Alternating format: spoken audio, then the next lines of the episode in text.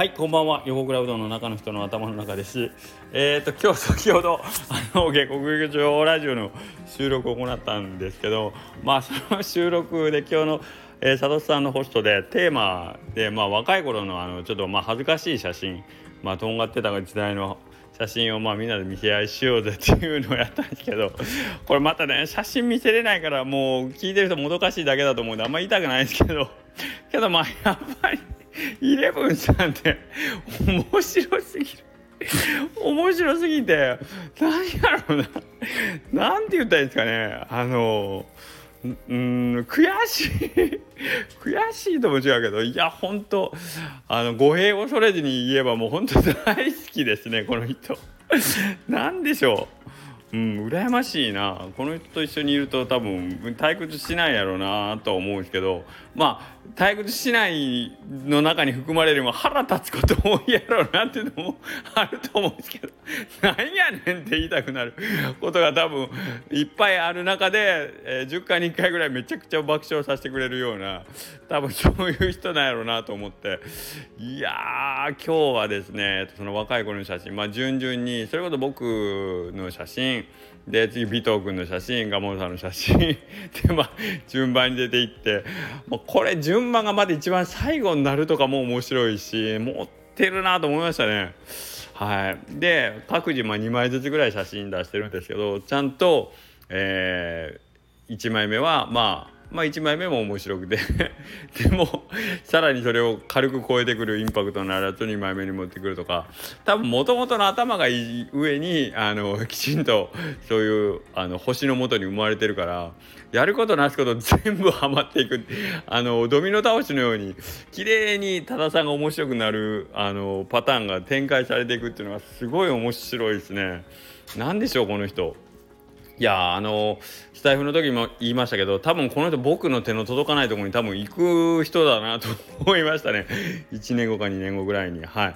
あの皆さんぜひあのこの只見和子に要注目していただきたいなと思いますね。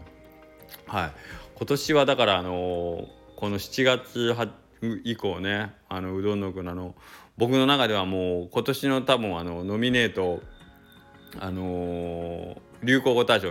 えーと、横倉アワードノミネ流行語大賞の、えーと、1, 位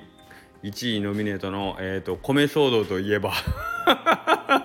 そうそうそうそう米騒動といえばでおなじみの多田美和子さんなんですけど、はい、それ それで今年はまあ多田美和子の年だったなっていう僕の中であったんですけどそれを ちょっと超えてくるまさかそんなことが。ねこれインターバルでいうとたかだか3ヶ月ぐらいでそれ2ヶ月ぐらいか7月やったとしたら。それを軽く超えてくるクオリティの方の今度は写真という要素をねもう常にあの自らをこう高めていくことにねあの余念のない多田さんの恐ろしさを知りましたね。というまあ7月9月と来たんで次、えー、と年末ぐらいに多分最後の大爆弾を多分彼女は隠し持ってると思ってるんですけど。はい、そこに向けて多分ね牙を研いでくることを皆さん期待してですね。ほんとこの人要注目してね。はい。もちあのつぶやきってなんかダメなタイトルですけど中に猛毒仕込んでますよこの人。もうその餅食べちゃダメって感じなんで。はい。皆さん気をつけて只見和子には気をつけて金熊餅11号線はねはいあの今年あの佐藤さんが年始えっ、とそういうこと4月5月ぐらいにあの今年か下半期ブレイクするのは横倉さんじゃないかな予言しておきますって言いましたけど あの 今年ブレイクは僕の中ではただ美和子ですねぶっちぎりのいや覚醒し始めてますね。はい、まあ覚醒させたのは誰か問題もあるんですけど これ化け物を生み出したのは誰だっていう話にもなりかねないんですけど、はい、あの猛毒仕込んだ、えーと、金熊餅には要注意ですね。面白すぎます。はい。というわけで、えー、本当は僕今日何言おうかあの多分考えてたはずなんですけどえっ、とイレブンさんのおかげで全部吹っ飛びました。ありがとうございます。はい。また、えーと、この猛毒のことは忘れて明日もきちんと仕事してみたいと思います。はい、それではまた明日。